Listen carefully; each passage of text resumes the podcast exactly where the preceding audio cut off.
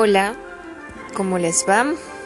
Soy Temistoclea Tesla y aquí estamos de vuelta en este eh, programa sobre el cine. Bien.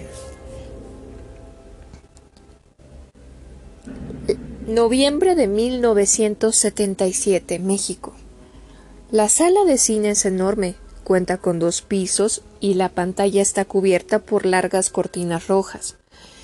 Se exhibe una cinta de clasificación B, es decir, para adolescentes y adultos.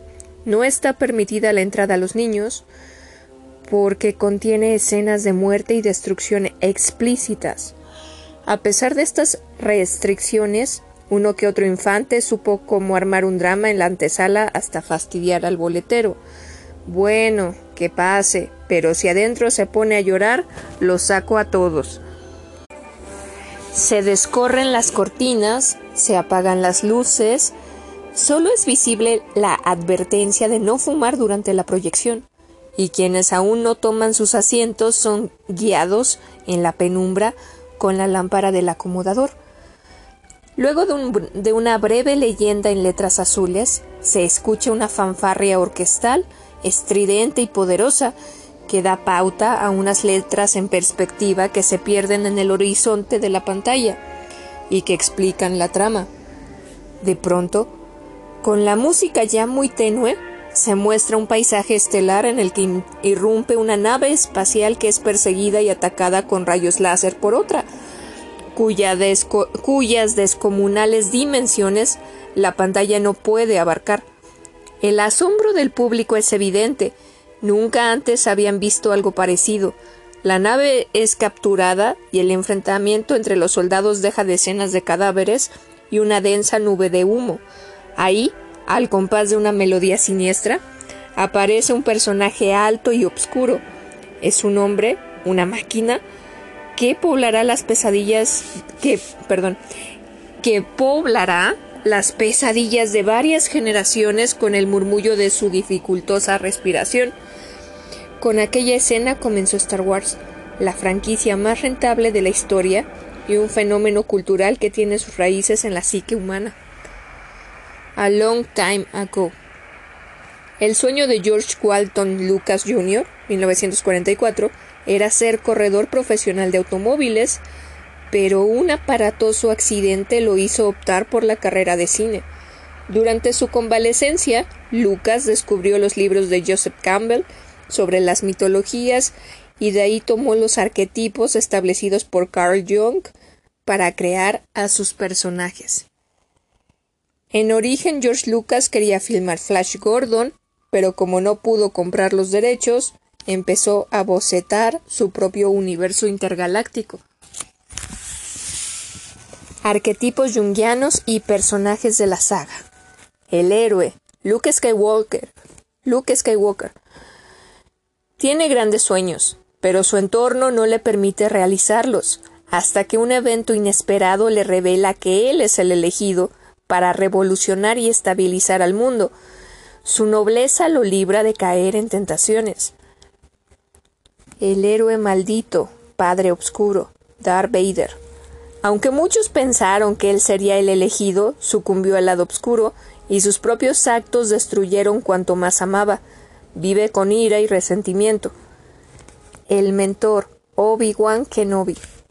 Irónicamente fue maestro del héroe maldito. Su compasión impidió que lo eliminara cuando tuvo la oportunidad.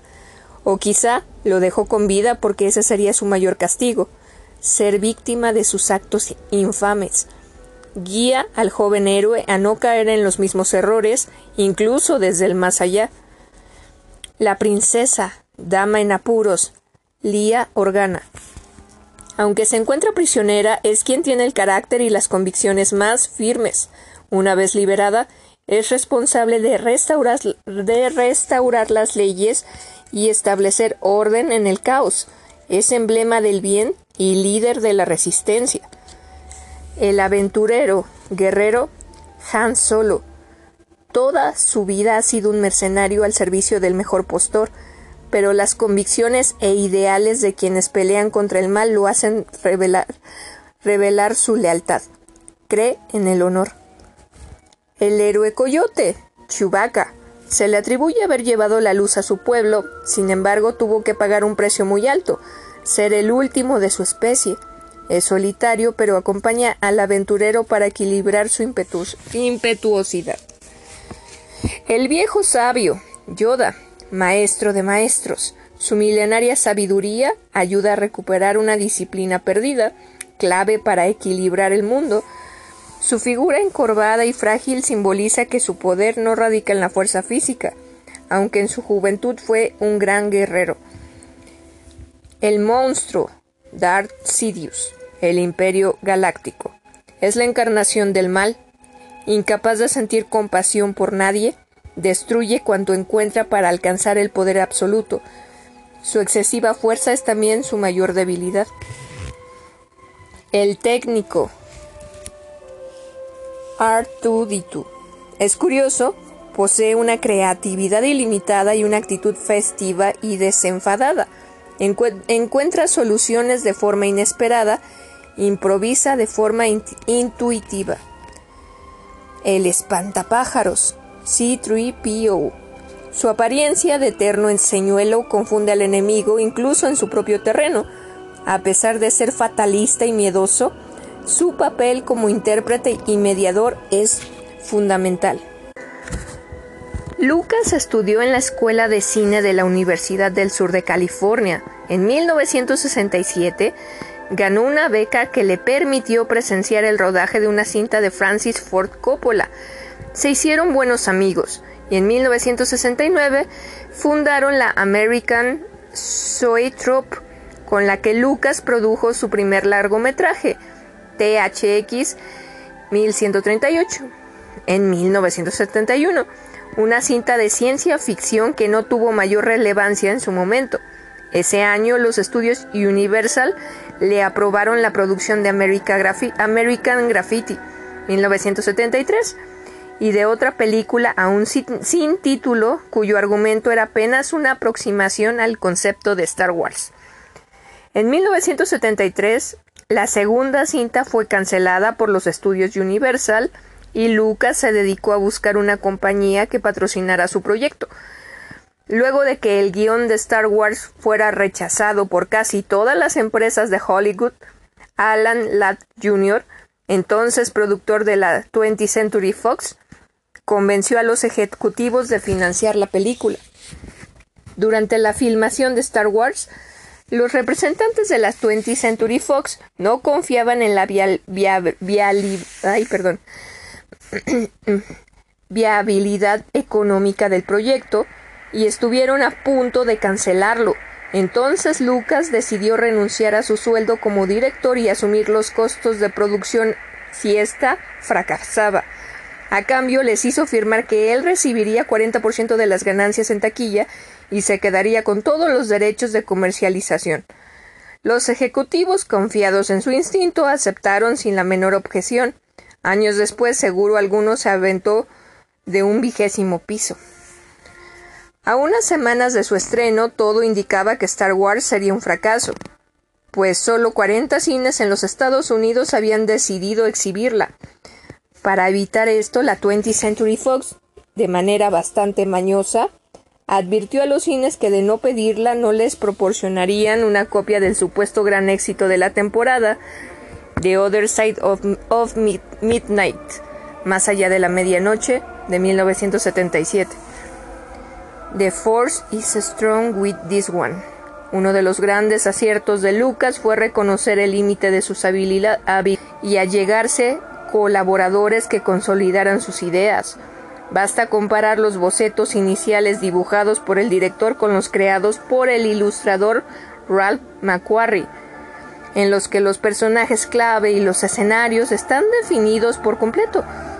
Muchos encuadres de la cinta se basaron en estos dibujos, gracias a lo cual adquirió una estética inconfundible. El jam, este, May the Fourth be, with you. El llamado Día de Star Wars, celebrado desde el 2007, surgió por la paronimia que hay en la pronunciación del 4 de mayo en inglés. May the Fourth, con la célebre frase May the Force be with you, que se volvió icónica desde la primera cinta y que marcó el antes y después en la forma de producir cine en Hollywood. Sin embargo, esta relación semántica no fue acuñada por los fanáticos de la saga intergaláctica, sino por el Partido Conservador Británico para felicitar a Margaret Thatcher cuando fue electa primer ministro del Reino Unido el 4 de mayo de 1979 por medio de un anuncio de, en el London Evening News. May the Fourth be with you, Maggie. Congratulations. El día de la muerte de Macquarie, Lucas no perdió la oportunidad para reconocer su invaluable ayuda. Su genial contribución, en forma de cuadros de producción sin igual, impulsó e inspiró a todos los integrantes del reparto y el equipo de la trilogía original de Star Wars, cuando las palabras no podían expresar mis ideas, siempre podía apuntar a una de las maravillosas ilustraciones de Ralph y decir, hazlo así, dijo textualmente. Asimismo, imagina usted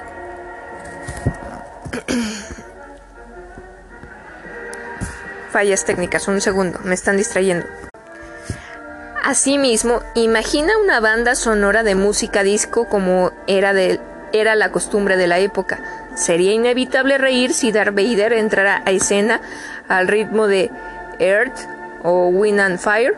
La saga es un producto pop creado a partir de pequeñas y atinadas contribuciones como el, como el icónico soundtrack de John Williams, basado en la música orquestal de, de Wagner, o el trabajo sonoro desarrollado por Ben Burt, quien creó los sonidos de naves, armas y extraterrestres con artefactos cotidianos y antiguos, como secadoras de pelo, cables de acero, proyectores de cine, motores y radios descompuestos, todo alterado por medio de, de las velocidades de grabación y reproducción. ¿Quién no reconoce el peculiar zumbido de un sable de luz? Star Wars no es sino una alegoría entre la eterna lucha entre el bien y el mal, y la sencillez de su argumento ayudó a su rápida asimilación entre personas de todas las edades. Fue un fenómeno cultural que nadie previó, ni siquiera Lucas, ni siquiera Lucas, y que hoy ya forma parte del imaginario colectivo occidental. Disney contraataca. En octubre del 2012, George Lucas vendió a Disney los derechos de su franquicia por 4.5 mil millones de dólares, mismo que, mismos que, según sus declaraciones, donará por completo a fines educativos. Por su parte, Disney ya anunció el lanzamiento de, de varias ideas para nuevas trilogías de la lucrativa saga. La primera entrega se estrenó en 2015 así como de películas de varios de sus personajes, entre ellas series como la que ya conocen de Baby Yoda, el de Mandalorian. Y apenas clausuró la empresa Lucas, LucasArt que producía los videojuegos y varios contratos con empresas que fabricaban juguetes de la franquicia. Por supuesto, todo esto no tardará en salir bajo el sello de Disney. Todavía hay dudas sobre quién se esconde bajo la capa del emperador. Tiburón 1975 de Steven Spielberg y Star Wars 1977 de Lucas cambiaron para siempre la forma de producir cine en Hollywood. Desde entonces se planea la mercadotecnia de los productos derivados de cada película, incluso antes de filmarlas. El imperio económico. El éxito comercial de Star Wars ya es parte no solo de la historia, sino de nuestro entorno. Para donde miremos hay elementos decorativos, publicitarios y hasta artísticos que ostentan algún personaje o símbolo de este universo interestelar. Incluso la mente de aquellos quienes no son fans de la saga está llena de ellos. Hablando en números, se calcula, según informes de la propia Lucasfilm, contrastados por la NPD Group y la Nash Information, Service, que desde 1977 hasta la fecha se han recaudado por comercialización de productos 15 mil millones en juguetes de figuras de acción, juguetes Lego, objetos de colección, sables de luz, disfraces, etc. 40, 40 digo, perdón, 4.7 mil millones en videojuegos desde los primeros que desarrolló Atari en los años 80 hasta los más recientes para PC, Nintendo, Xbox y PlayStation. 4.3 mil millones en venta de películas para el hogar, desde 8 milímetros, beta, VHS, DVD y Blu-ray. 2 mil millones en publicaciones impresas, novelas, libros de consulta, ilustrados, ilustrados novelas gráficas, historietas, etc.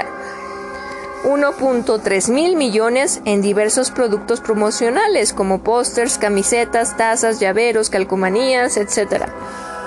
1.1 mil millones en renta de películas y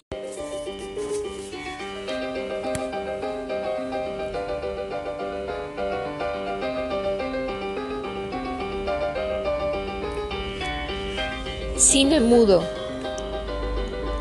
A propósito del cine y sus avatares con la tecnología, eh, les, les tengo aquí una lista de 10 películas y un pilón que son las más representativas del cine mudo.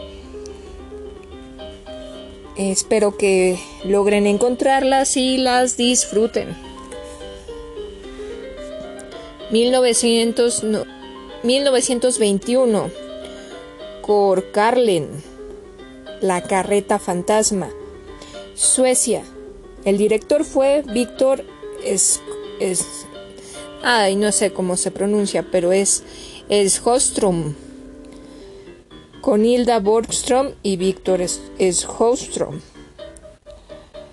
1921, Der Muttod, Las Tres Luces, Alemania, director Fritz Lang, con Lilda Gober y Walter Janssen. 1922, Haxan, la brujería a través de los tiempos. Suecia, director Benjamin Christensen, con Elizabeth Christensen y Benjamin Christensen, o sea que actuaba el director también. 1924, The Iron Horse, El caballo de hierro, director John Ford, Estados Unidos, con George O'Brien y Magda Bellamy. 1924, Greed, Avaricia. Director Eric von Stroheim, con Gibson, Wowland y Sasupitz, Estados Unidos. 1926, Faust, Ein Deutsch Volkswagen. Fausto, Alemania, director F.W. Murnau, con Gotza Ekman y Emil Jannings. 1927, Napoleón, Francia, director Abel Ganse, con Albert Dieudonne y Vladimir Roudenko. 1927, Berlín, Die Symphonie der Großstadt. Berlín, Sinfonía de una ciudad. Alemania, director Walter Ruttmann, con Paul von Hindenburg. 1928, Octi, octubre, Rusia, director Grigory Alexandrov y Sergei M.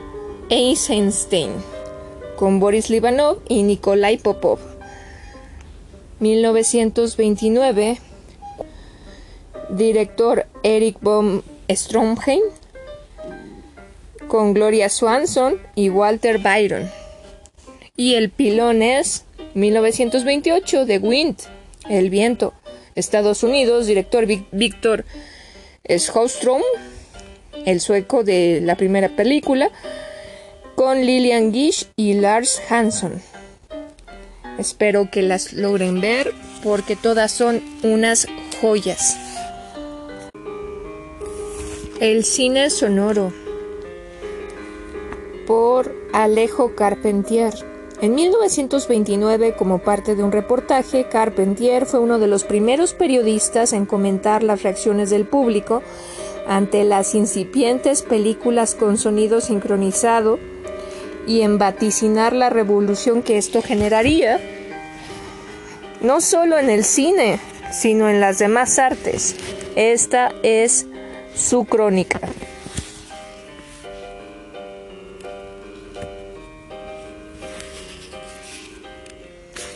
La aparición del cine sonoro, Vitafone, Movitone, como quieran llamarlo, ha producido honda eh, conmoción en los medios artísticos parisienses.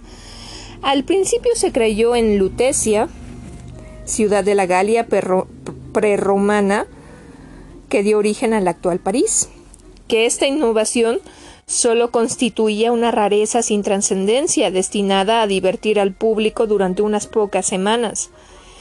Pero cuando se vio que White Shadows in the South Seas, Sombras Blancas en los Mares del Sur, de W.S. Van Dyke, 1928, y de Jazz Singer, el cantante de jazz de Alan Crosland, 1927, llenaban las salas de dos de los más importantes cines de los boulevards durante meses enteros, la alarma cundió entre los elementos directamente afectados por el, invento maravilloso. Los músicos protestaron primero como más amenazados y los cineastas franceses comenzaron a descubrir las perspectivas que ofrecen para el porvenir del ya mediocre cine galo si los espectadores vuelven resueltamente las espaldas a la película muda, la película comercial gana por el apego de sus productores a errores que debían haber sido reparados desde hace tiempo, empleo de actores teatrales, afición a unos niños prodigio completamente idiotas, argumentos literarios ñoños o, o folletinescos, no podría competir nunca con la cinta yankee. Un arte actual. Por su parte, los artistas teatrales se han llenado de alegría, es el regreso del cine al teatro, dijeron. Mientras tanto, algunos cineastas de ideas avanzadas pero demasiado adictos a técnicas llenas de limitaciones principiaron a lamentarse, pretendiendo que la intervención de la palabra, la música y el sonido en las películas determinaría un retroceso de muchos en un arte que comenzaba a dar frutos realmente interesantes. Me atrevo a opinar que quienes así piensan son sencillamente los pompiers. Bomberos, la expresión servía para describir a los alarmistas de la época. Ah, de una nueva etapa que no se deciden a enfocar los problemas nuevos de una importancia capital que plantea ante nosotros el advenimiento del Vitafone y del Moviton, Lejos de rebajar la calidad de la actual producción cinematográfica, la aparición del cine sonoro reserva tan singulares sorpresas a sus productores que estos se verán obligados a realizar innovaciones trascendentales en los medios de expresión del séptimo arte. Es ahora cuando el cinematógrafo empezará a ser realmente un arte actual, un arte de nuestro siglo, con recursos maravillosos, insospechables por el momento. Detalles técnicos. Hasta ahora, los films sonoros proyectados en París resultan admirables por el sincronismo de la palabra y el gesto, pero son de una gran deficiencia en su poder expresivo. Cuando se apartan del cantante y su aria, del orador y su discurso, del violinista y su barcarola, y penetran en la acción, cómica o dramática, se tiene la sensación de que todo está por hacer, los diálogos resultan esquemáticos y poco convincentes, los ruidos son elementales y rudos, careciendo de algo que no se acierta a definir. Sin embargo, se adivina, se adivinan ya los tesoros. Lejos de, de volver el cine a los el sonido tiende a alejarlo mente de las creando un género completamente nuevo, es posible que sea el cinematógrafo el que ejerza una influencia poderosísima sobre un arte dramático cansado.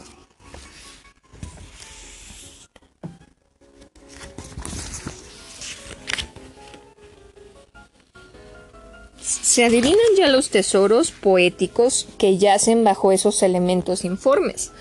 Una de las dificultades máximas con que se tropieza al imprimir películas sonoras está en la casi imposibilidad actual de graduar el timbre de una voz. Por ello, cuando vemos un personaje acercarse a nosotros en la pantalla, hablando al mismo tiempo, tenemos la sensación de que su voz resuena con la misma intensidad cuando se encuentra en el fondo de la habitación como cuando se halla en primer plano. Es este uno de los tantos obstáculos técnicos contra los cuales están luchando los productores norteamericanos. Pero cuando estos problemas se hayan resuelto, qué rica cantera se abrirá ante nosotros.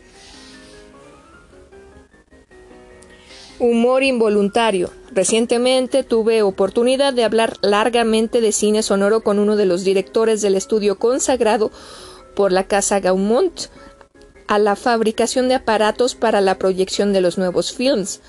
Una de las cosas que más me preocupa, me decía, era la selección de los ruidos utilizados. A primera vista, los de los ruidos parece fácil. El buen público cree que bastaría filmar una escena imprimiendo a la vez los ruidos reales que la acompañan, pero en la práctica el problema se plantea de manera muy distinta. Sin embargo, cierta vez filmamos una escena dramática que acontecía en una calle populosa.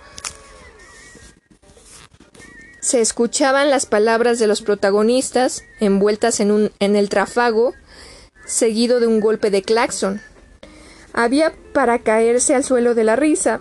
Aquello resultaba de un efecto grotesco superior a todos los previstos.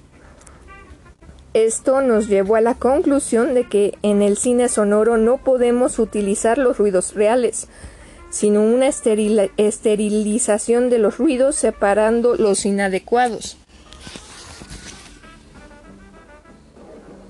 Entre los 100 factores de ruidos contenidos en una calle nos veremos obligados a elegir los que no sean perjudiciales a la acción dramática. Tendremos que hacer listas, lista de ellos, tendremos que clasificarlos, y así como en un film de Harold Lloyd, podremos dejar los ladridos, imprecaciones, pregones y chirridos en uno de John Barrymore, por ejemplo. Debemos eliminar los que sean contrarios a la expresión de sus sentimientos.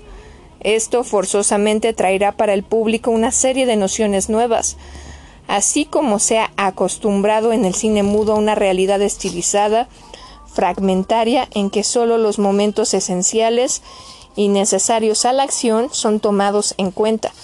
Se acostumbrará a percibir una realidad sonora estilizada y reducida a los elementos que puedan comunicarle el máximo de fuerza expresiva.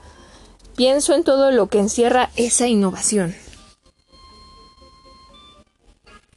Nuevos diálogos y nuevas leyes. Si los ruidos tendrán que ser estilizados, es fácil prever que un, mismo proceso de utilización habría que llevarse a cabo con los diálogos. Los principios del viejo diálogo escénico se dejarán a un lado, se inventarán una fórmula de diálogo esencial, perfectamente adaptado a las necesidades del cinematógrafo. Muchos ruidos que resultan naturales y lógicos en la realidad adquieren una formidable potencia cómica en el cine sonoro.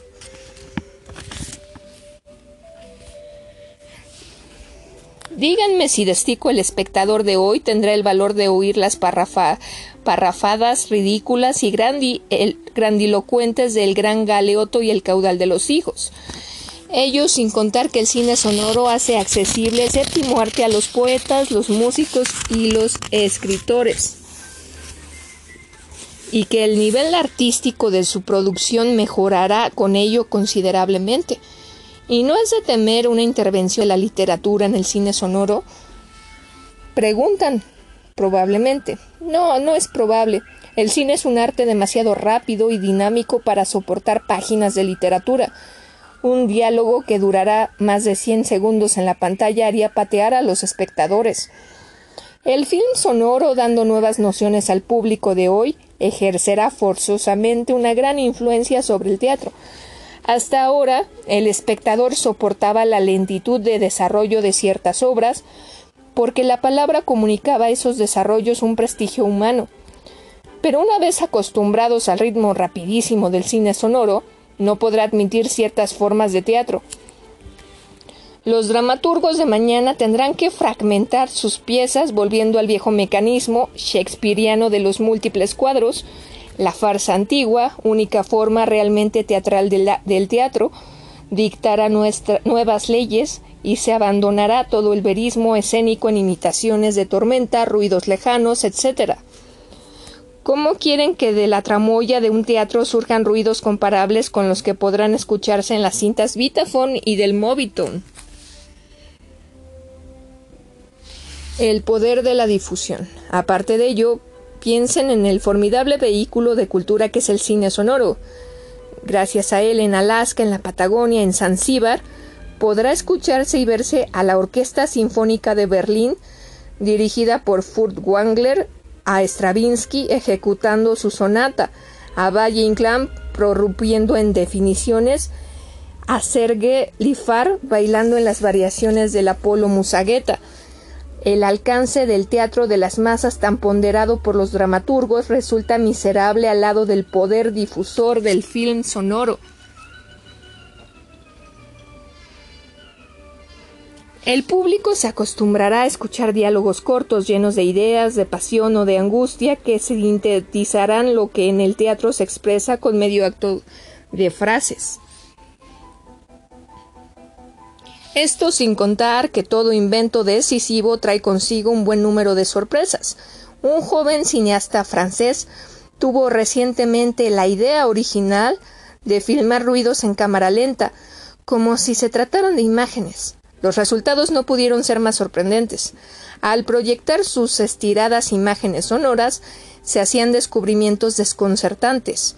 Un horrible trompetazo de automóvil venía a ser una armoniosa serie de gamas ascendentes y descendentes dentro de una misma ascensión, que hacía pensar por la trayectoria quebrada de los sonidos en la línea caprichosa que suele trazar la fiebre en las hojas de la temperatura de los enfermos. No seamos nunca pompiers ante la aparición de un elemento nuevo que plantea problemas, Dentro de algunos años consideraremos el cine mudo como una diversión ingenua y primitiva. Alejo Carpentier, 1904-1980, fue un notable narrador cubano, nacido en Suiza, y su obra es fundamental dentro de las vanguardias literarias de la lengua española del siglo XX. A los 17 años comenzó su labor como periodista y musicólogo, oficio que intercaló con la narrativa y el ensayo toda su vida. Algunas de sus novelas más emblemáticas son El reino de este mundo, 1949, Los pasos perdidos, 1953, El siglo de las luces, 1962, Concierto barroco, 1974, y El recurso del método, 1974. ¿Te imaginas el efectos especiales He aquí una breve semblanza sobre se emplea incluso en el llamado cine de autor. Es imposible imaginar el panorama del cine actual sin efectos especiales. Incluso producciones pequeñas con intenciones más artísticas e intimistas los emplean, como El Diablillo Rojo de Post Tenebras Lux, 2012 del polémico Carlos Reigadas, no solo los ostentosos productos hollywoodenses.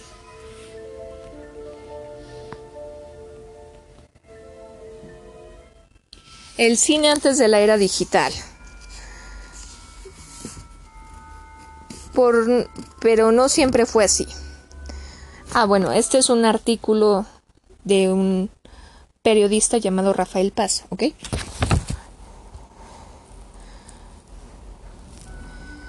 Pero no siempre fue así.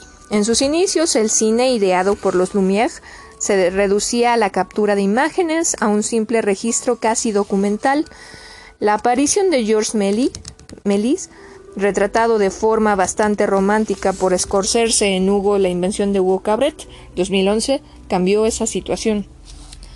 Como relata George Sadoul en su Historia del Cine Mundial, después de 18 meses de su creación, la muchedumbre empieza a alejarse del cinematógrafo, la fórmula puramente demostrativa de las fotografías animadas que duraban un minuto y cuyo arte se limitaba a la elección del tema, el encuadre y la iluminación, había llevado al cine a un callejón sin salida. Estaba reservado a George Méliès llegar a ser el verdadero creador del espectáculo cinematográfico. Eh, tuve unas fallas técnicas, lo siento. Bueno, ah, a ver. La fórmula puramente demostrativa de las, de las fotografías animadas, que duraban un minuto y cuyo arte se limitaba a la elección del tema,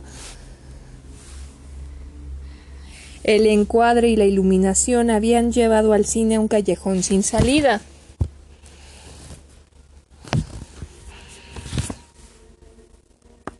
Entonces, este estaba reservado a George Méliès llegar a ser el verdadero creador del espectáculo cinematográfico.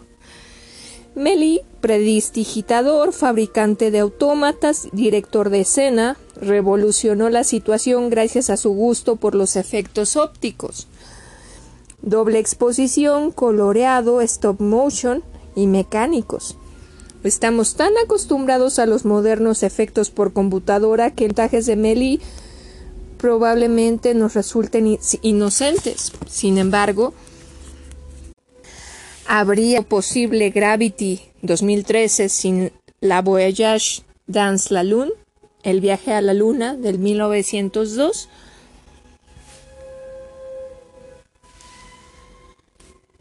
Siguiendo con Sadoul, el historiador narra cómo un accidente hizo descubrir el potencial de los trucos de cámara. Méliès había filmado unos minutos de metraje afuera del Palace del, Ópera en París. Al proyectarlo, notó que un autobús se transformaba intempestivamente en una carroza fúnebre. Lo que sucedió fue que en algún momento de la filmación el director paró la cámara para cambiar el rollo, y al echarla a andar de nuevo el tráfico había cambiado. Alentado por la idea de un posible descubrimiento, el cineasta utilizó por primera vez el, truco, con escamatage de un dame, escamoteo de una dama. No sé francés, si lo pronuncié mal, lo siento. Bueno, sé poquito, lo mastico, pero no del todo bien en 1896. En él una señorita desaparece ante el ojo de la cámara cuando un prestidigitador ejecuta el clásico pase de magia. Para conseguir la escena, el actor se congeló unos minutos para permitir la salida de la dama y así continuar filmando. El padre del cine narrativo siguió experimentando durante su carrera tomas a través de peceras para recrear el mar, personas transformadas en floreros, valientes guerreros peleando con criaturas prehistóricas, su imaginación se desbordaba. Sin embargo, como todos los trucos, el suyo también se volvió viejo y el público buscó la, la siguiente novedad. Sueños de modelos y arcilla. El siguiente gran paso fue la combinación de maquetas, actores, animación y figuras de arcilla, el antecedente más antiguo de esta técnica de animación data de 1897 con The Humpty Dumpty Circus, pero fue la llegada de Will, Willis H. O'Brien al cine la que transformaría el panorama. El pionero de la animación comenzó a mostrar su talento como supervisor de efectos especiales en diversos cortometrajes. Su éxito llegó con Lost World el Mundo Perdido, adaptación de la obra homónima de Arthur Conan Doyle, con Harry O. Hoyt como director, 1925, y King Kong, 1933, dirigida por Marian C. Cooper y Ernest B. Schoetzak. La diferencia entre O'Brien y sus contemporáneos era su atención al detalle. Sus creaciones tenían personalidad, no eran inertes y rígidos muñecos. En The Lost World, los dinosaurios sonríen y muestran los dientes, entre otras curiosidades. Decenas de años después, Steven Spielberg aplicaría un principio similar con los prehistóricos antagonistas de Jurassic Park 1993.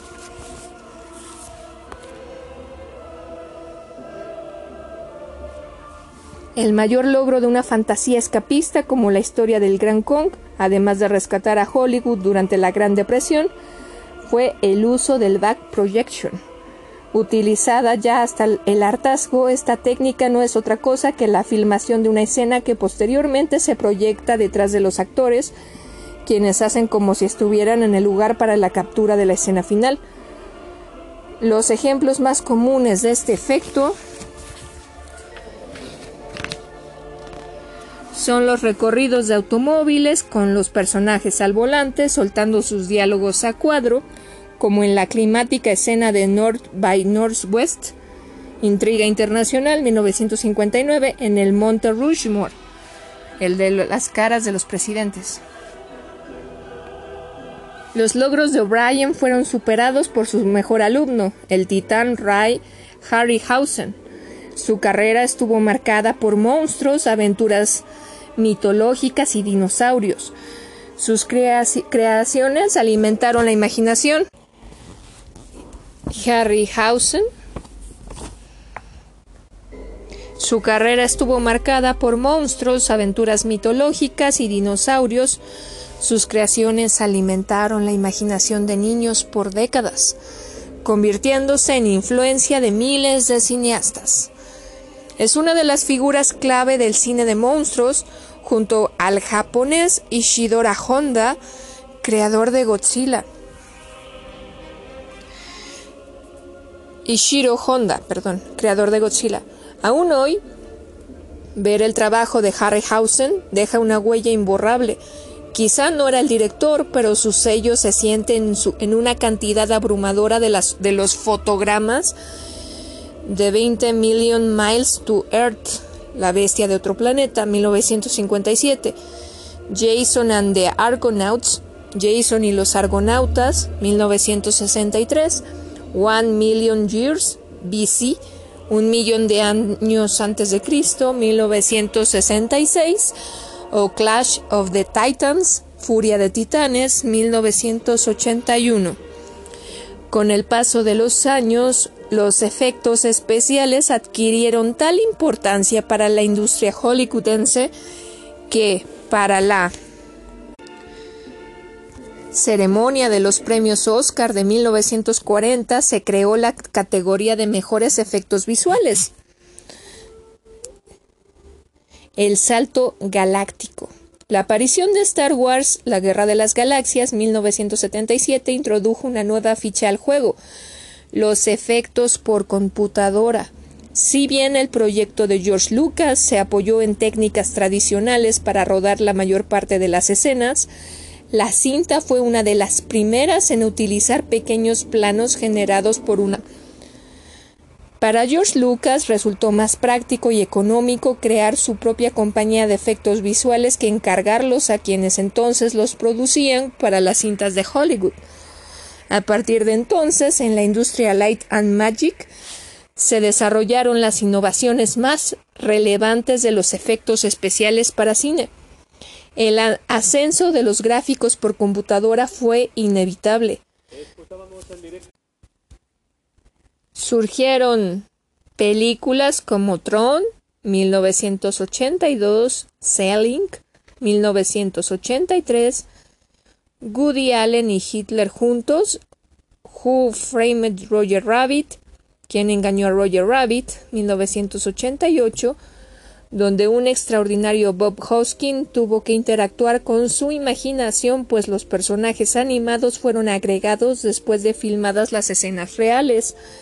Poco a poco las pantallas verdes azules reemplazaron a las locaciones y a los efectos mecánicos en el set y los píxeles a los actores. La participación del elemento humano comenzó a disminuir. Cineastas como Roland Emmerich, Michael Bay o más reciente el joven han edificado sus carreras sobre las mejores y más sofisticados efectos por computadora, olvidando poner atención a sus historias o simplificándolas en nombre de la adrenalina. Para ellos la herramienta digital lo es todo. Quizá la nostalgia genere necedad. Sin embargo, se extraña en esos años cuando los trucos necesitaban algo más que un rápido procesador, como el licántropo de An American Werewolf in London, un hombre lobo americano en Londres, 1981, los padecimientos de Reagan en The Exorcist, El Exorcista, 1973, o El inexorable paso de, de Blob, La Mancha Voraz, 1958. Todas ellas son escenas que implicaron semanas, incluso meses de preparación, creación y muñecos mecánicos, y la participación de decenas de titiriteros, maquillistas, fotógrafos especializados, iluminadores y un largo etcétera. En su cuento Anochecer, Isaac Asimov describe una sociedad donde las estrellas solo aparecen una vez cada mil años y sus ciudadanos enloquecen con los primeros signos de luz en el firmamento nocturno. Después de tantos años de desarrollo tecnológico e informático, nos hemos vuelto inmunes a las maravillas de los efectos especiales. Su, su cegadora luz ya no nos sorprende. Hoy incluso nos parece ordinaria.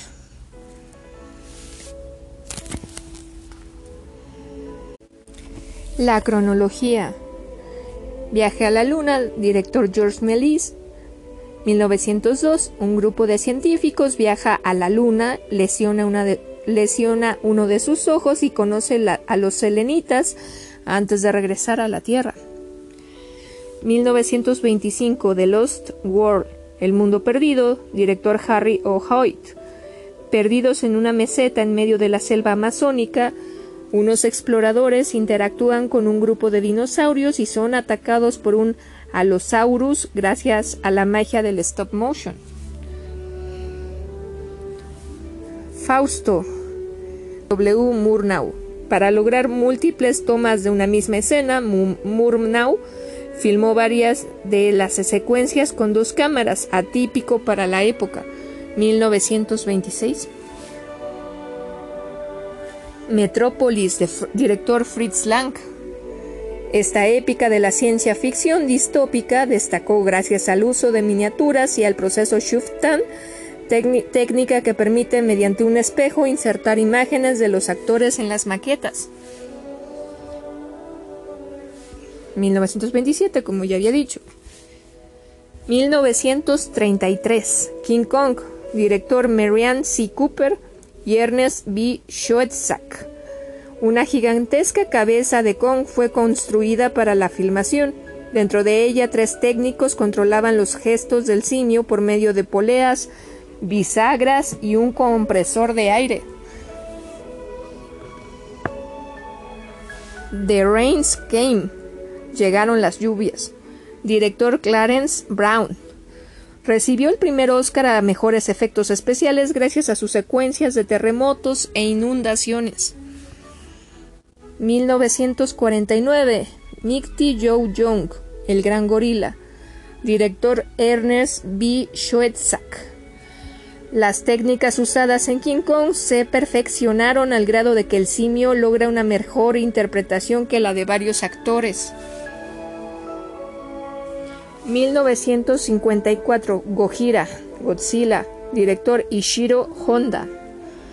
Un hombre dentro de un traje destruye una versión miniaturizada de Tokio, casi muere deshidratado durante la filmación.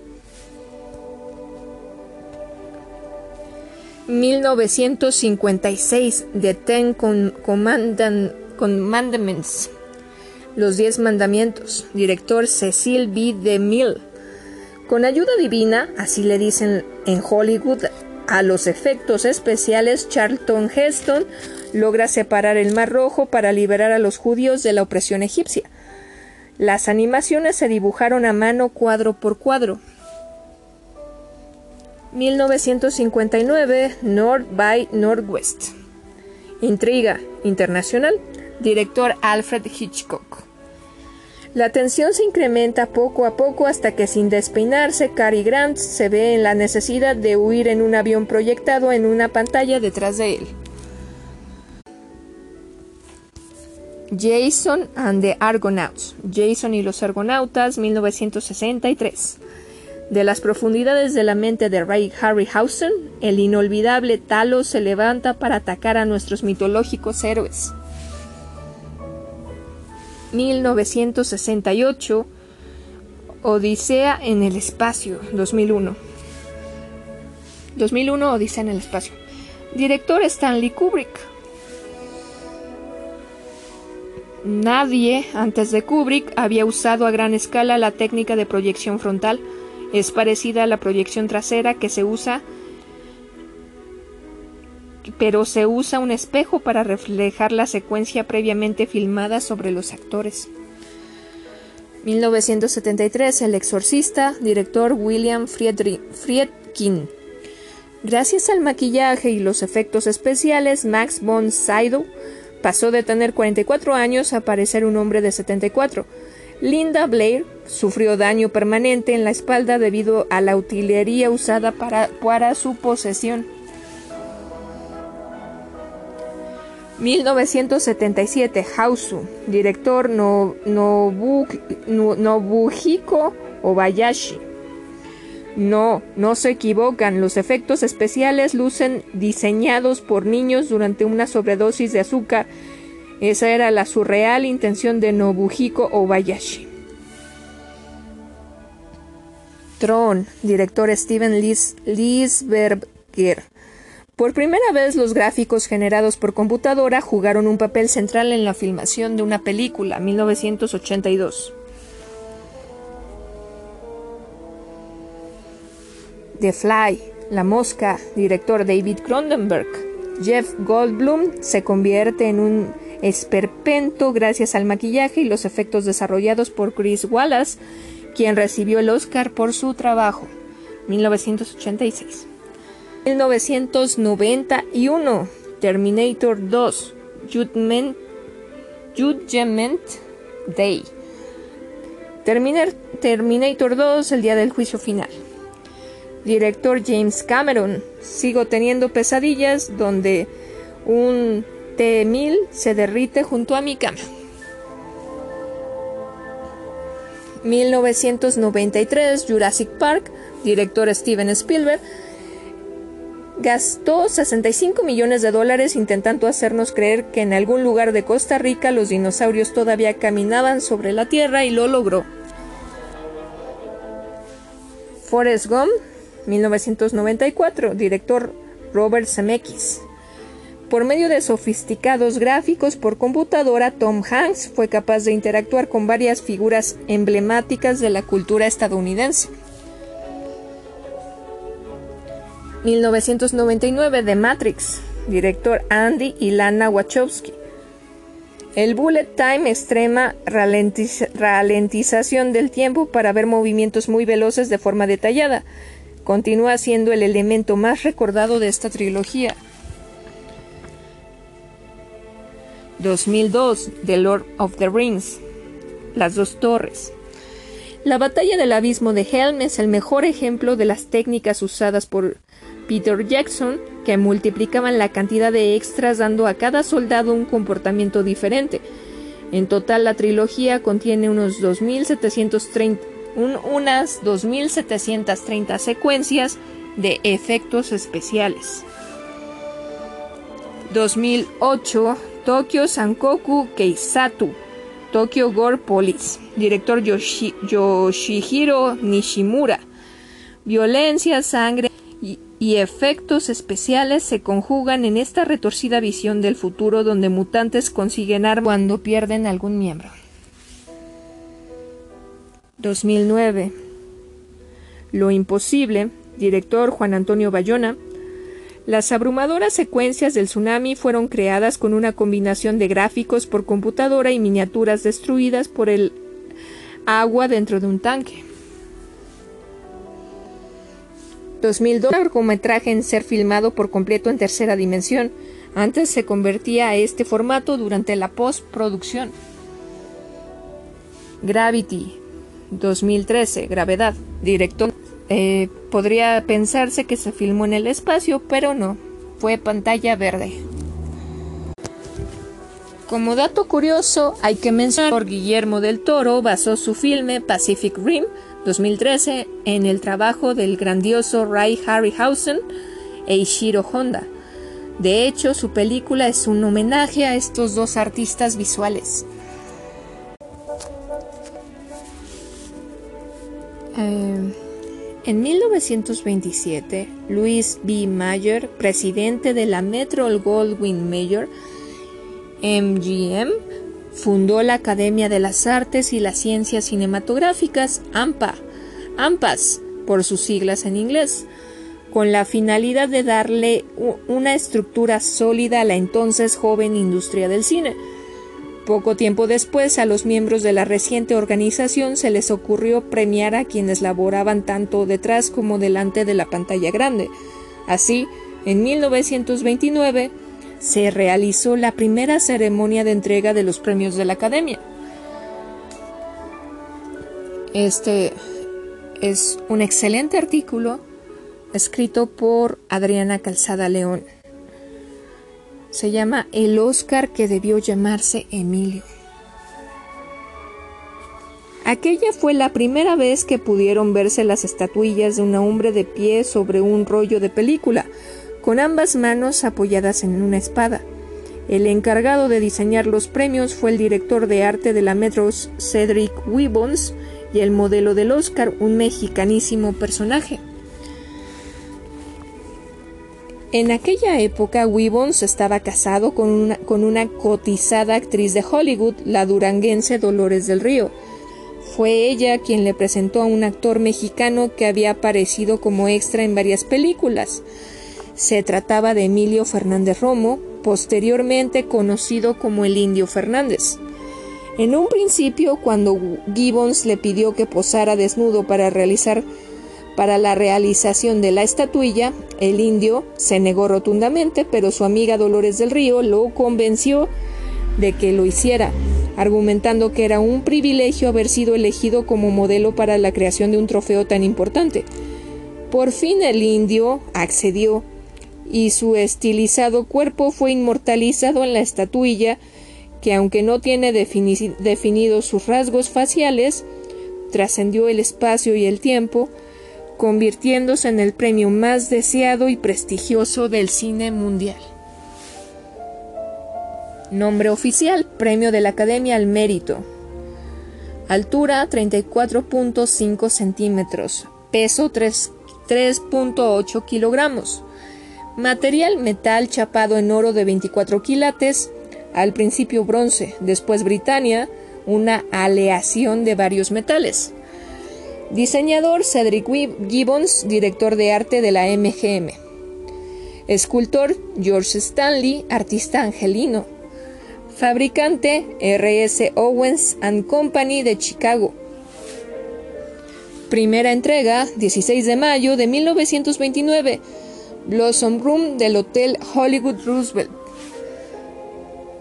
Primera persona en recibirlo.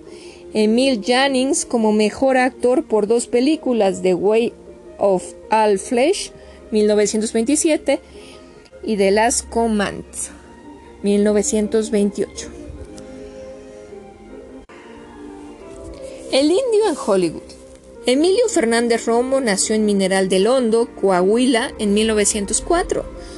Fue hijo de un militar y participó en la Revolución Mexicana, Después cruzó la frontera norte para buscar el sueño americano. Comenzó a trabajar como albañil en la naciente zona residencial de los famosos Beverly Hills, lo que le permitió acercarse a la MGM, compañía en donde la hizo de todo. Jala cables, asistente de vestuario, barman y asistente de cámara. Su primer trabajo como extra fue al parecer en la cinta Torrente, 1933, en la que también debutó ante Hollywood la diva Greta Garbo. La oportunidad de que los productores se fijaran en su atlético cuerpo había sido clavadista en la quebrada de Acapulco. Llegó cuando hizo casting para actuar en cuatro películas con escenarios de playa. No fue elegido ninguna, pero sus fotos de clavadista quedaron archivadas y fue por ellas que Cedric Gibbons se interesó en él para su diseño del Oscar. Lo demás es historia. El indio en México. Lo que inmortalizó al indio Fernández fue su trabajo como director cinematográfico, el cual creció paralelamente al movimiento muralista conformado por Diego Rivera, José Clemente Orozco y David Alfaro Siqueiros. El indio fue el artista del celuloide por excelencia en la época de oro del cine mexicano. Al resaltar nuestras raíces mostrando el pintoresco mundo rural y la belleza de la mujer indígena, Emilio Fernández convirtió en divas nacionales, internacional e internacionales a Dolores del Río y a María Félix. Fue creador de cintas inolvidables como Flor Silvestre, 1943, María Candelaria, 1943, La Perla, 1945, Río Escondido, 1947 y Pueblerina, 48, 1948, entre muchas otras de la mano del excelente fotógrafo Gabriel Figueroa. Su fama trascendió fronteras y sus realizaciones le han dado la vuelta al mundo.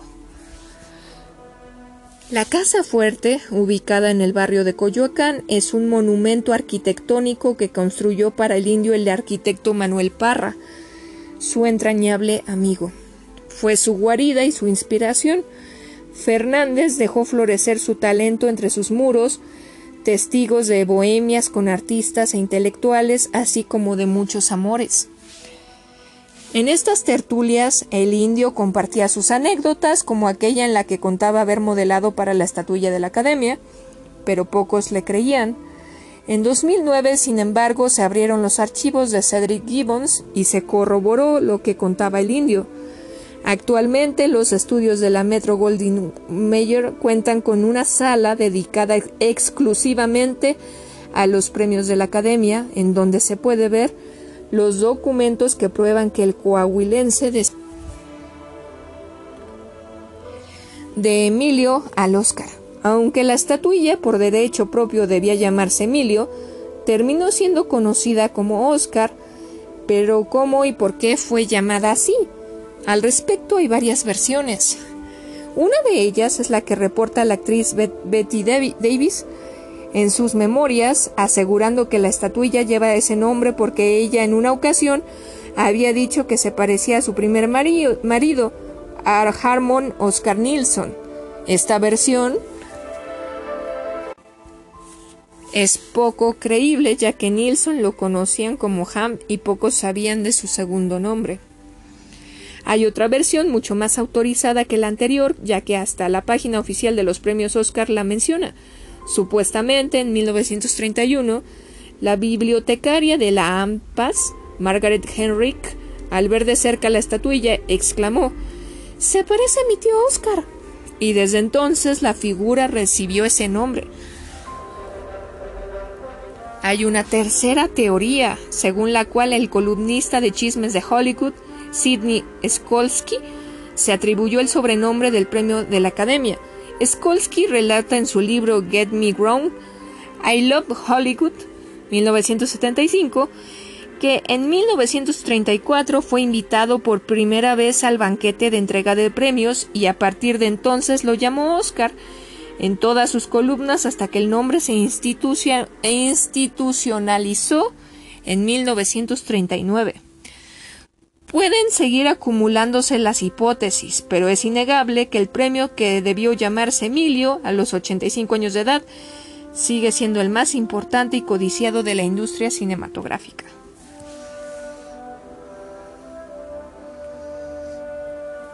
Olivia no tan dulce. De entre las mujeres que amó el indio, Fernández sobresale una que lo ligó a Hollywood irremediablemente, la actriz Olivia de Havilland. Se cuenta que la amó hasta su muerte y que en los años 40 le envió un rebozo y una carta de amor con, uno, con un oportunista amigo de la industria hollywoodense llamado Marcus Godrich, Godrich, quien la enamoró y se casó con ella. Se divorciarían tiempo después. El recuerdo de Olivia de Havilland quedaría grabado en su casa, ubicada en una calle del barrio de Santa Catarina, en Coyoacán, que lleva por nombre Dulce Olivia.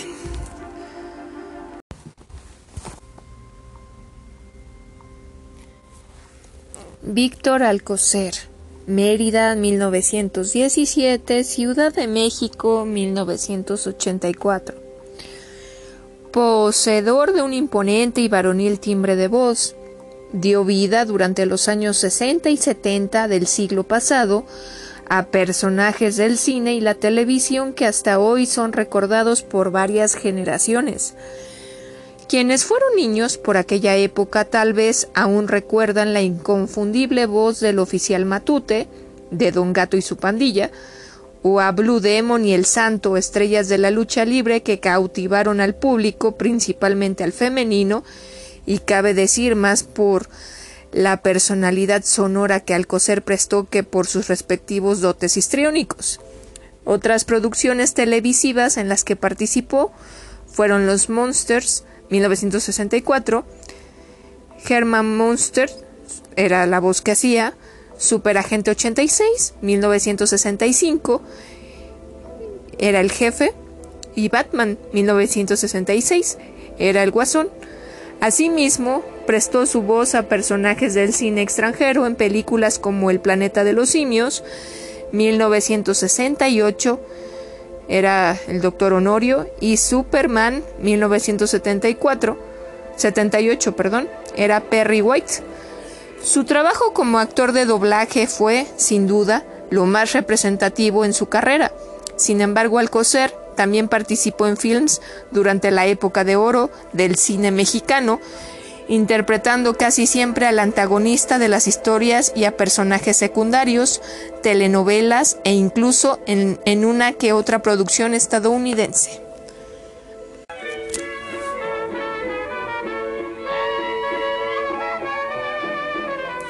Cine mexicanos, época de oro.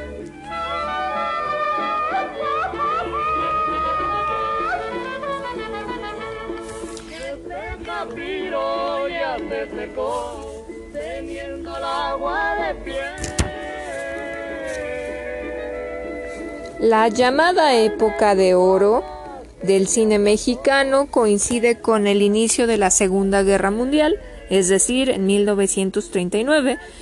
En esos años, ciertas causas históricas favorecieron a la industria fílmica nacional.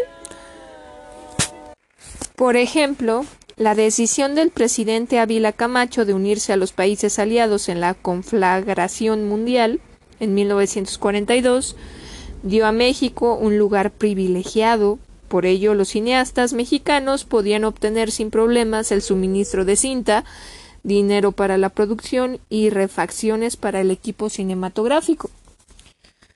La situación bélica también benefició al cine nacional por la disminución de la competencia extranjera, ya que muchos de los filmes estadounidenses trataban el tema de la guerra que no era del interés del público mexicano.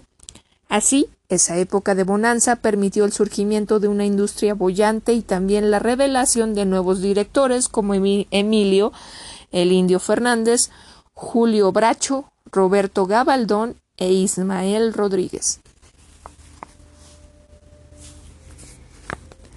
1940, ahí está el detalle. Director Juan Bustillo Soro, con Mario Moreno Cantinflas, Joaquín Pardavé y Sofía Álvarez. Al son de la marimba, director Juan Bustillo Soro, con Fernando Soler, Sara García y Emilio Tuero. Igual 1940.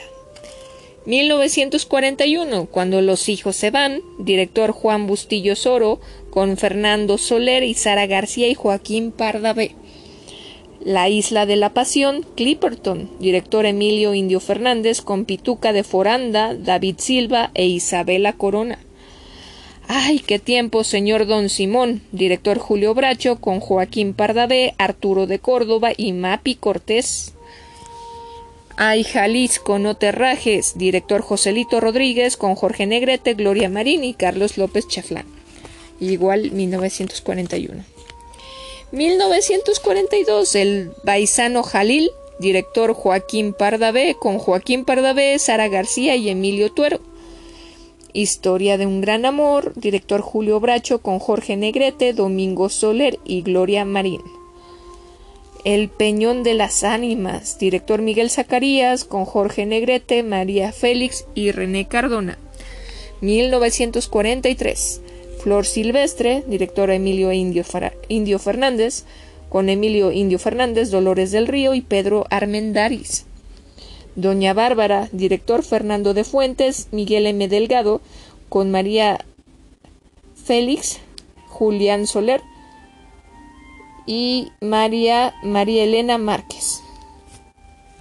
Distinto Amanecer, director Julio Bracho, con Andrea Palma, Pedro Armendaris y Alberto Galán. Una carta de amor, director Miguel Zacarías, con Gloria Marín, Jorge Negrete y Andrés Soler. María Candelaria, Xochimilco, director Emilio Indio Fernández, con Dolores del Río, Pedro Armendaris y Alberto Galán.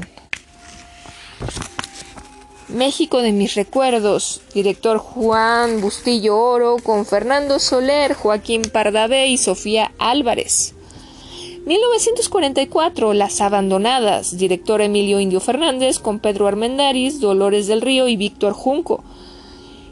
Crepúsculo, director Julio Bracho, con Arturo de Córdoba, Gloria Marín y Lilia Michael. La Barranca, director Roberto Gabaldón, con Domingo Soler, Anita Blanc y Amparo Morillo. Bugambilia, director Emilio Indio Fernández, con Dolores del Río, Pedro Armendaris y Julio Villarreal. 1945, Vértigo, director Antonio Montplet, con María Félix, Emilio Tuero y Lilia Michael. La Perla. Perdón, Lilia Mitchell. La Perla, director Emilio Indio Fernández, con Pedro Armendaris, María Elena Márquez y Fernando Wagner.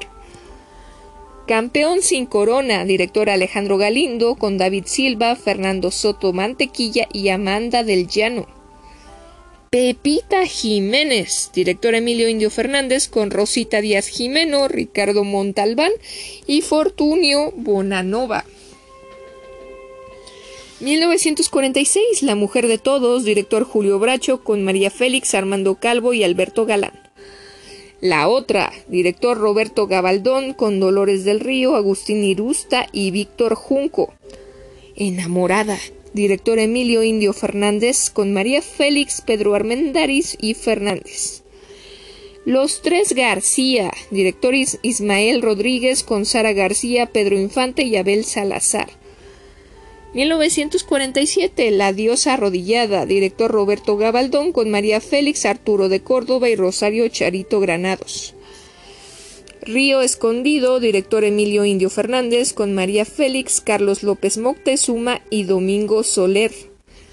Nosotros los pobres, director Ismael Rodríguez, con Pedro Infante, Evita Muñoz Chachita y Blanca Estela Pavón.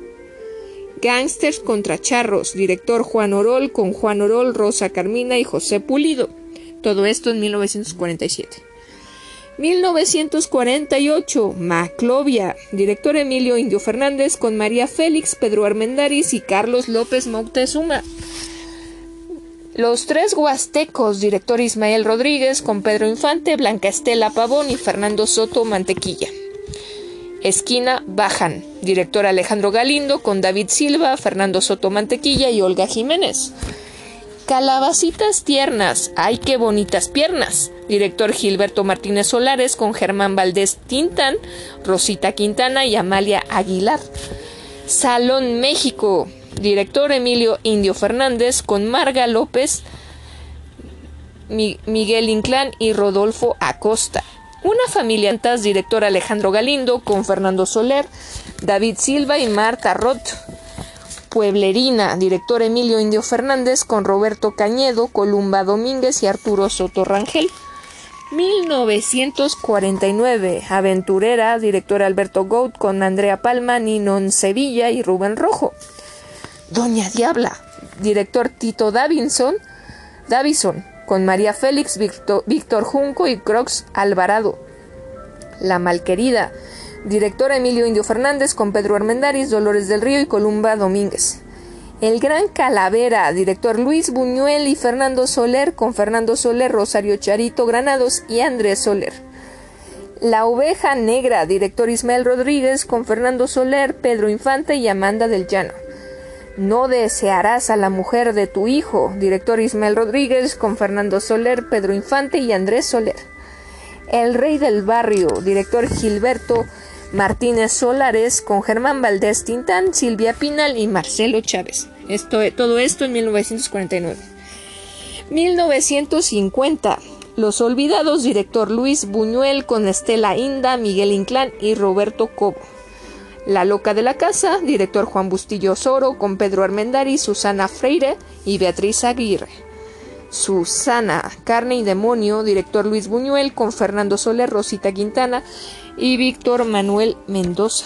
Doña Perfecta, director Alejandro Galindo, con Dolores del Río, Esther Fernández y Carlos Navarro. En la palma de tu mano, director Roberto Gabaldón, con Arturo de Córdoba, Leticia Palma y Carmen Montejo. Baile mi rey, director Roberto Rodríguez, con Alberto Martínez Resortes, Silvia Derbez y Carlos Valadez. Paraíso Robado, director Julio Bracho, con Arturo de Córdoba, Iracema Edilian y Ramón Gay. El Ceniciento, director Gilberto Martínez Solares, con Germán Valdés Tintán, Alicia Caro y Andrés Soler. ATMA, a toda máquina, director Ismael Rodríguez, con Pedro Infante, Luis Aguilar y Aurora Segura. Subida al cielo, director Luis Buñuel, con Lilia Prado, Carmelita González y Esteban Márquez. Mi esposa y la otra, director Alfredo Becrevena, con Arturo de Córdoba, Marga López y Ramón Gay. El Bruto, director Luis Buñuel, con Pedro Armendáriz, Cati Jurado y Rosita Arenas. Dos tipos de cuidado. Director Ismael Rodríguez con Jorge Negrete, Pedro Infante y José Elías Moreno.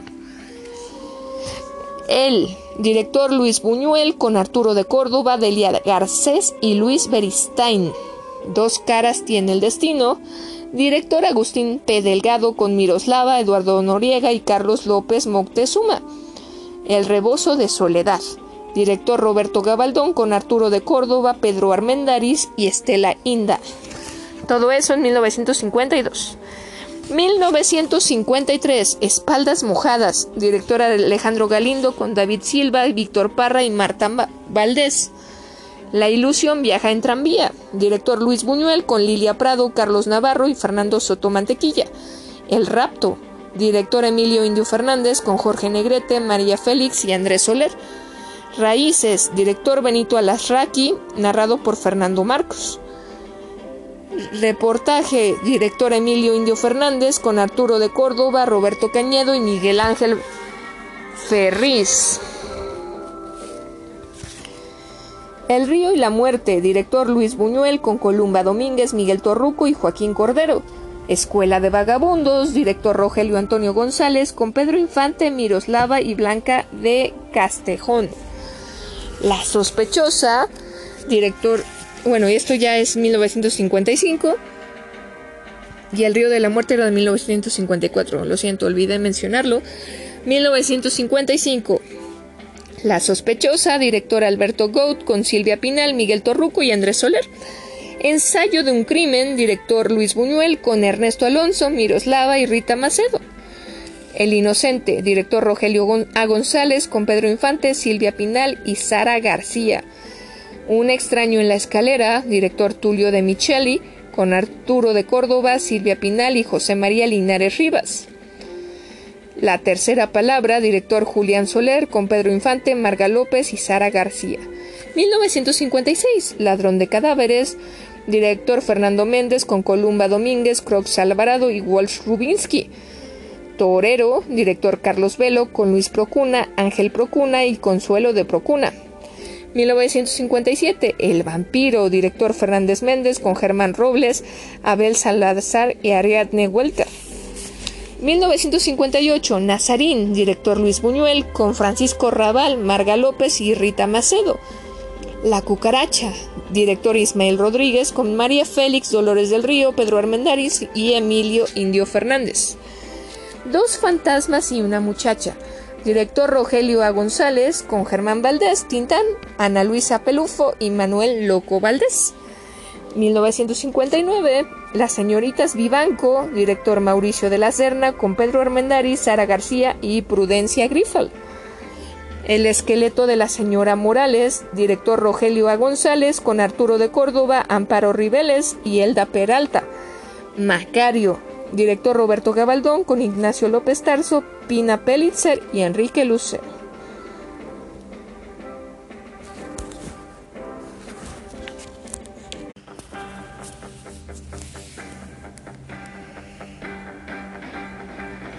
Yummy, yummy, yummy, I got love in my tummy and I feel like I'm loving you. Love you such a sweet thing, good enough to eat thing, and it's just know what I'm gonna do. Ooh, love to hold ya, ooh, love to kiss ya, ooh, love, I love it so. Ooh, love is sweeter, sweeter than sugar. Ooh, love, I won't let you go.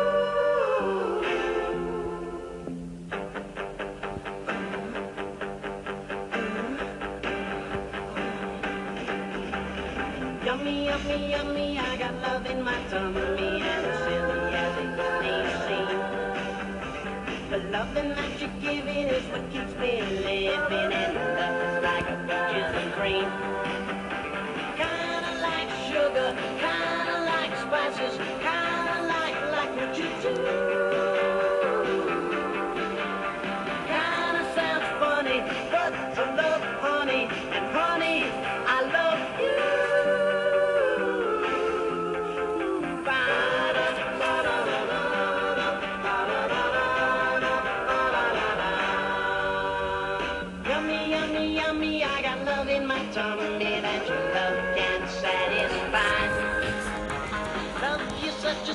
Good enough to eat a thing and sweet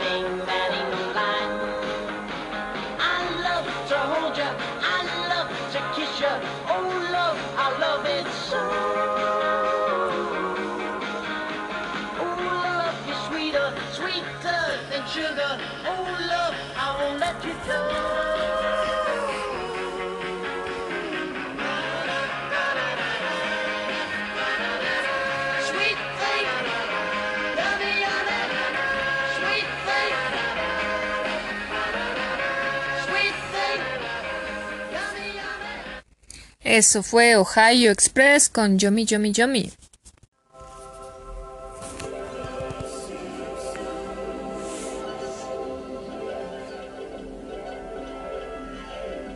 Los Simpson, todo queda en familia, escrito por Carlos Bautista Rojas.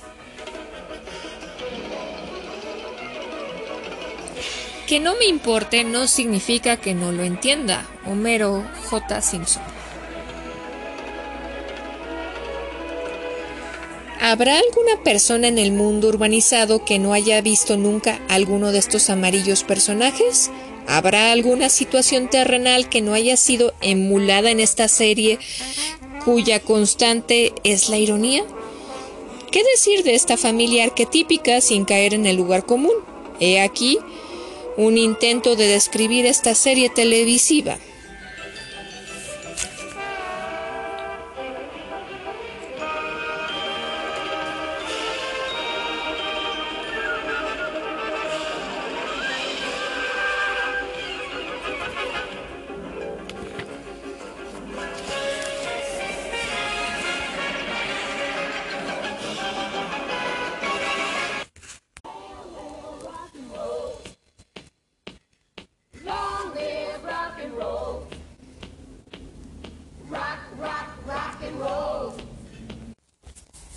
Enero de 1998, Ciudad de México, Casa de Alvarado, Coyoacán.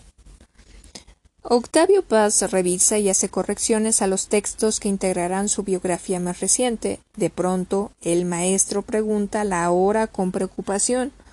Le dicen que son cerca de las siete. Pide por favor que le prendan la televisión. Al minuto el hombre que parecía consumido por el cáncer se voltea de la risa con las ocurrencias de un Homero obeso que trabaja desde su hogar. Ah, qué bonitos viendo, qué bonitos viendo los Simpson, reclama la coordinadora del libro que se ha aparecido de pronto. ¿No te gustan? pregunta el poeta. Prefiero verlos en inglés, contesta con desdén la señora sin sentido del humor. De lo que te pierdes, rebate el Nobel de Literatura, nos resumen. ¿Quién sino el ensayista más riguroso en español podría sintetizar la esencia de Los Simpson con dos palabras? Cuando se intenta describir a estos emblemáticos personajes que ya forman parte del imaginario colectivo, se cae en obviedades como son una crítica a la sociedad estadounidense, son irreverentes, son una burla de la típica familia americana, son la familia disfuncional por excelencia, es una caricatura para adultos. Entre otros lugares comunes, ante tantas cosas ya dichas, ¿qué más puede decirse de esta serie? La vida en el infierno. Para comprender por qué los Simpsons son como son, hay que remontarse a los años 70, cuando el joven Matthew Abram Groening, que nació en Portland, Oregon en 1954, comienza a dedicarse a la ilustración. En 1977, Matt, con una firma como firma sus dibujos, publica La vida en el infierno, Life in Hell, un pasquín que muestra las aventuras de Vinky, un angustiado y depresivo conejo. Este cómic le sirvió para desahogar la presión y el estrés mientras trabajaba en una tienda de discos en Los Ángeles. A pesar de que Matt solo distribuía La vida en el infierno por medio de fotocopias, en menos de un año se incluyó una historieta suya en la revista Wet, una publicación bimestral que promovía productos para bañarse. En 1980, cartones de la vida en el infierno comenzaron a publicarse cada semana en Los Ángeles Reader, donde Groening también comenzó a trabajar, primero como linotipista, luego como ilustrador incidental y al final como crítico musical. Mi hijo no es comunista, podrá ser tonto, estúpido, inútil, comunista, pero nunca una estrella porno. Abraham, el abuelo Simpson. El amor es el infierno. Para 1984, Groening quería producir una miniserie de 13 capítulos con los mismos personajes de la vida en el infierno. Pero el proyecto terminó convirtiéndose en un libro, El amor es el infierno, Love is, Love is Hell, del que pronto se vendieron más de 22.000 ejemplares en solo dos ediciones. Con el dinero obtenido, se asoció con su entonces novia Deborah Kaplan y juntos formaron la compañía Life in Hell, para producir y comercializar las historietas de Groening en tazas, camisetas y más libros. Hacia 1982, James L. Brooks, productor de Hollywood, recibió como regalo un ejemplar de La vida en el infierno y desde entonces se hizo seguidor del cómic que para entonces ya se publicaba de forma independiente. En 1985, Brooks contactó a Groening para que éste adaptara La vida en el infierno a la televisión en animaciones cortas. Matt, temeroso de que con la sociedad televisiva de sus personajes pudiera perder los derechos de comercialización, prefirió ofrecer algo nuevo. Sigue el camino amarillo. Aquí empieza el camino más escabroso para quien intente adentrarse en la historia de los Simpson pues sus creadores, la misma serie y sus millones de fanáticos han difundido infinidad de rumores y mitos alrededor de cada detalle de producción, de los invitados especiales y de las historias que hay detrás de los nombres y de la biografía de cada personaje. Se dice que el mismo día en que Matt Groening iba a presentar su proyecto a James L. Brooks, mientras esperaba en el vestíbulo, comenzó a bocetear los nuevos personajes para la serie animada que le pedían.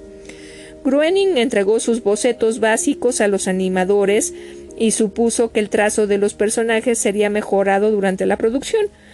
Pero se conservaron sin modificaciones y los Simpson tuvieron una apariencia burda durante los 48 cortometrajes, que oscilan entre los 30 y 90 segundos, transmitidos a partir del 19 de abril de 1987 en The Tracy Ullman Show.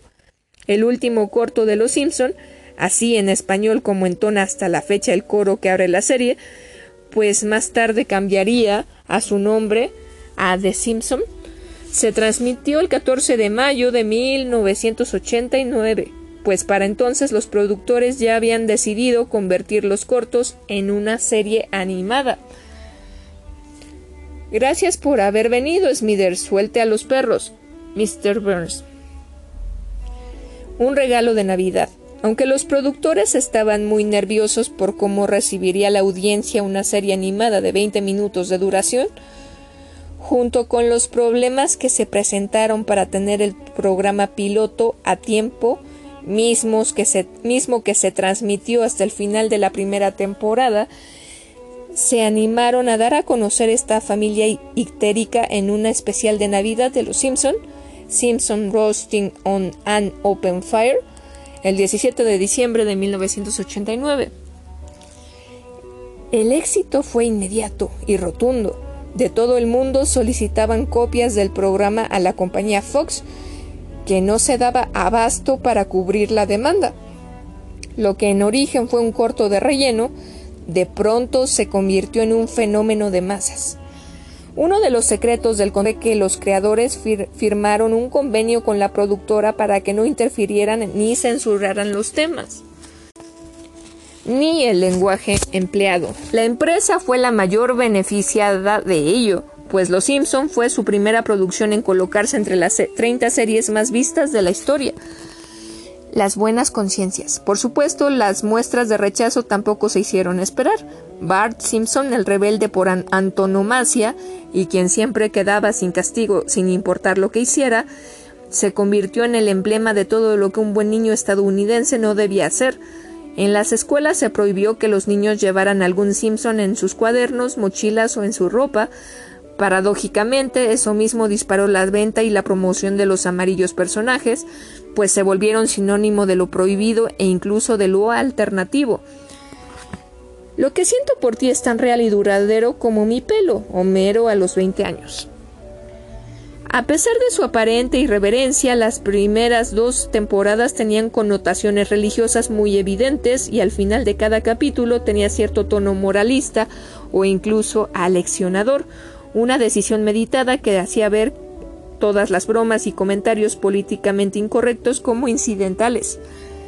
Gracias a este salto en los contenidos de la televisión abierta por medio de una serie animada, pues se da por hecho que si son caricaturas son para niños, surgieron muchas más de otras productoras queriendo emular el éxito de Groening o de algunos que solo buscaban ofrecer un punto de vista más crítico y sin pudor, como South Park, creada por Trey Parker y Matt Stone en 1997 y cuyos contenidos rayan en lo ofensivo y según las buenas conciencias en la pornografía. Altas y bajas. Por supuesto, no todo ha sido miel sobre hojuelas. En los más de 20 años que se han transmitido la serie, la calidad de los capítulos empezó a decaer cuando la trama principal empezó a depender por completo de los artistas invitados, en especial de, de grupos de rock y actores de cine que llegan a casi un centenar y cuya variedad va de Mel Gibson a Stephen Hawking y el sentido del humor empezó a volverse menos crítico, más simplón y predecible. Sin embargo, en 2007 los creadores participaron en la gran huelga de guionistas de TV y a partir de que mejoraron sus condiciones de trabajo, también lo hicieron los contenidos y las temáticas del programa.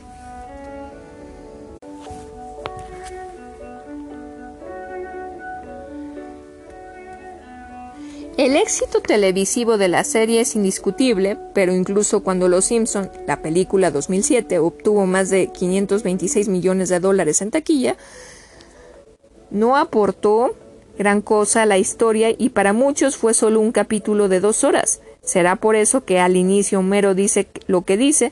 Mira todos esos tontos, pagaron por ver lo que pueden ver gratis en TV. Confunde y vencerás. La misma serie se ha encargado de difundir datos falsos alrededor de sus orígenes y sus creadores. Por ejemplo, en la temporada 7, Matt Groening se dibuja a sí mismo como un anciano calvo, tuerto y malhumorado. La información que se presenta es alterada cada rato, pues la inconstancia forma parte del humor. Tal vez la broma más recurrente sea la ubicación real de la ciudad de Springfield pues existen 16 ciudades con ese nombre solo en Oregon y Massachusetts, lugares de origen de Matt Groening y del guionista Mike Scully, respectivamente. Siempre que Springfield está por representarse en, en algún mapa, Alguien pasa por casualidad y jamás es posible saber en qué parte de los Estados Unidos está ubicada, aunque una vez se menciona que se encuentra cerca de Washington, D.C. Sin embargo, la dirección postal del señor Burns es de Springfield, New Jersey. Springfield celebró su aniversario 200 en la temporada 7, en la que se revela que el heroico fundador en realidad había sido un pirata asesino cuyas proezas, como las de casi todos los héroes inventados por los Estados Unidos, solo son un pretexto para que la población tenga algún ejemplo moral o, o alguien en quien creer. Un espíritu noble engrandece al más pequeño de los hombres.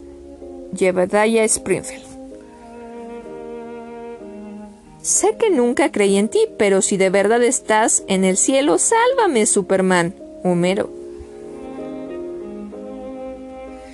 De acuerdo con esta incongruencia en la historia, los Simpson viven en Avenida Siempre Viva, Evergreen Terrace, cuyo número a veces se presenta como 1094 o 742, su teléfono es el 939-555-0113, cuyo código de área corresponde en realidad a Puerto Rico, mismo que fue cambiado en 2001 por el 787.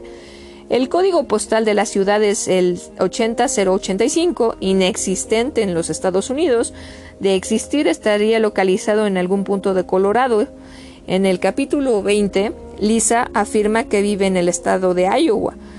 Lo cierto es que varios de los lugares referidos en la serie, la planta nuclear, la estatua de Jeremias Springfield, el bar de Moe, entre otros, están basados en lugares reales que Groening ha conocido durante su vida, así como los personajes que lo han vuelto un autor de culto, pues todos tienen relación con sus familiares, salvo Bart Simpson, quien lo representa a él de niño.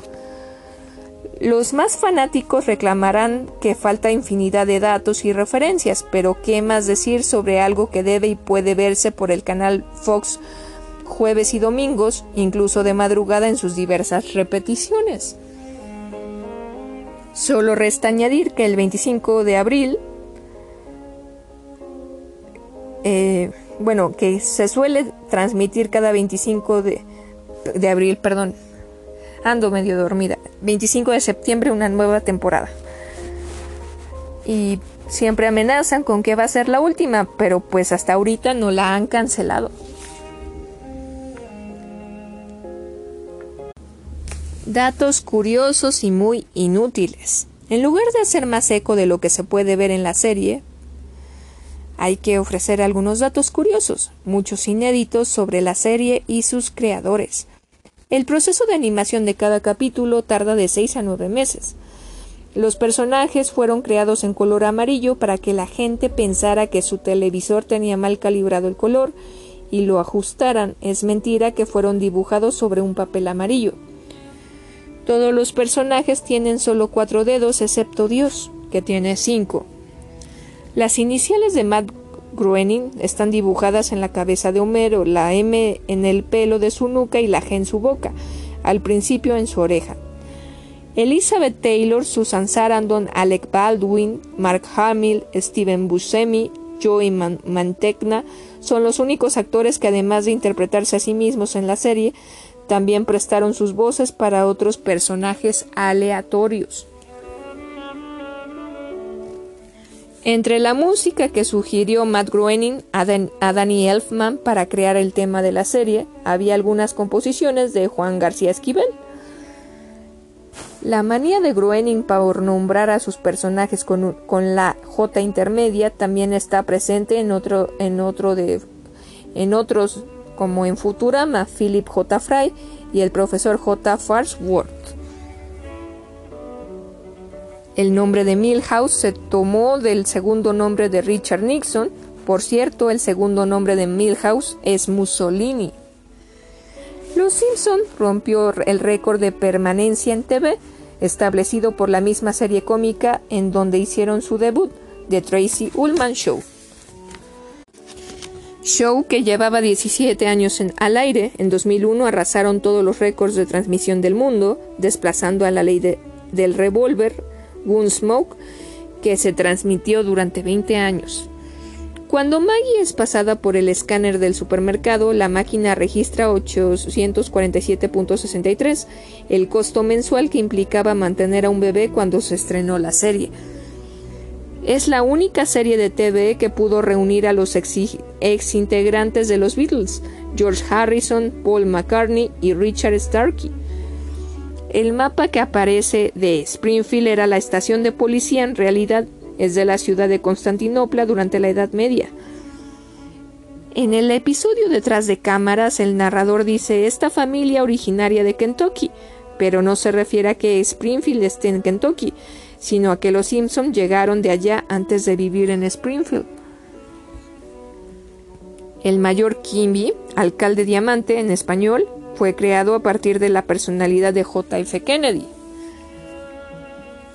Los animadores de la serie afirman que pueden recrear toda la película del ciudadano Kane a partir, de, a partir de todas las escenas que han parodiado en la serie, al igual que las dos primeras partes de El Padrino. Krusty el payaso ha aparecido con dos nombres, Herschel Smokil Krustovsky y Herschel Pinkus Jerucham Krustovsky. El hombre vestido de abeja es una parodia del Chapulín Colorado, por eso habla en español. En el episodio Lisa la vegetariana, tercera temporada, en la canción de cierre de Paul McCartney se escucha una voz de fondo. Al reproducirla al revés se oye una receta de sopa de lentejas leída por el propio Paul McCartney. El, correo electrónico de Lisa es smartgirl63.yahoo.com. El correo electrónico de Homero es chunkylover53.aol.com. El verdadero nombre de Bob Patiño es Robert Underdune Terwiller. Cuando el profesor Skinner revela que fue capturado en Vietnam, su número de prisionero era el 24601, el mismo que tenía Jean Valjean en la novela de Los Miserables, y el personaje Hank Jennings en la serie Twin Peaks, Picos Gemelos, 1990-1991, de David Lynch. Más adelante ese mismo número lo usa Bob Patiño en todos sus uniformes de prisión.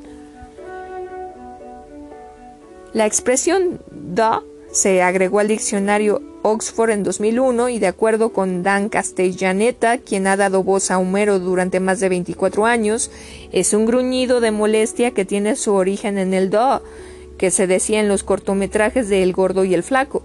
Stan Laurel y Oliver Hardy, Castellaneta la hizo lo más breve para la serie. Bart es dos años y 38 días más grande que Lisa.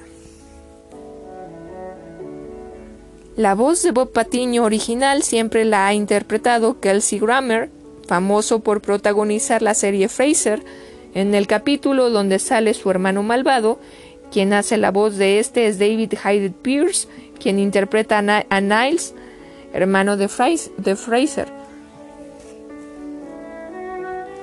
La página web que usa Homero cuando se autodenomina, autodenomina Mr. X en realidad existe y hasta la fecha se puede ver las notas que suscitaron la preocupación del gobierno. www.mrxwebpage.com Index HTM Las películas cuyas escenas célebres son referidas con mayor frecuencia en la serie son 2001 Odisea en el espacio, El Resplandor y Naranja Mecánica, todas de Stanley Kubrick. La cortinilla de entrada del programa fue la misma, con variaciones en lo que escribe Bart y en, el pizarrón y en la forma en que se sienta la familia en el sillón. Durante más de 20 años, excepto en las emisiones especiales de Navidad o Halloween, hasta que en la temporada 20, capítulo 10, Take My Life Is, Cambia mi vida, por favor, se modificó el formato de la serie a widescreen y se renovó la secuencia agregando personajes. El abuelo Otto Bopatiño, Apu y sus ocho hijos, el coleccionista, entre muchos otros. Además de la secuencia del sillón, también se cambió la televisión de la familia, hasta entonces un viejo cinescopio de botones manuales, por una pantalla plana. Dustin Hoffman realizó varias voces de las primeras tres temporadas con la única condición de que no pusieran su crédito. Él y Michael Jackson hacían las voces de las caricaturas ultravioletas que ven los niños en la serie, eh, Tommy y Dali en español, y Chian Scratchy. Marge Simpson posó desnuda para Playboy con motivos del 20 aniversario de la serie en noviembre del 2009. En los hipotéticos futuros de la familia, que jamás suceden pues todas las fechas sugeridas ya caducaron, Bart trabaja en, en, la Suprema Corte de Justicia como demoledor de casas y en la otra versión es un vago cuando Lisa es presidenta de los Estados Unidos y Maggie es astronauta. Los Simpson han visitado todos los continentes menos la Antártida. El puerco araña está basado en una serie de cómics que publicó Marvel en los años 80, en la que caracterizó como animales a sus superhéroes como Peter Porker de Amazing Spider-Ham. Mona Simpson, la madre de Homero, está inspirada en una de las en, la esposa de uno de los creadores y es irónico porque a su vez ella es la hermana biológica de Steve Jobs.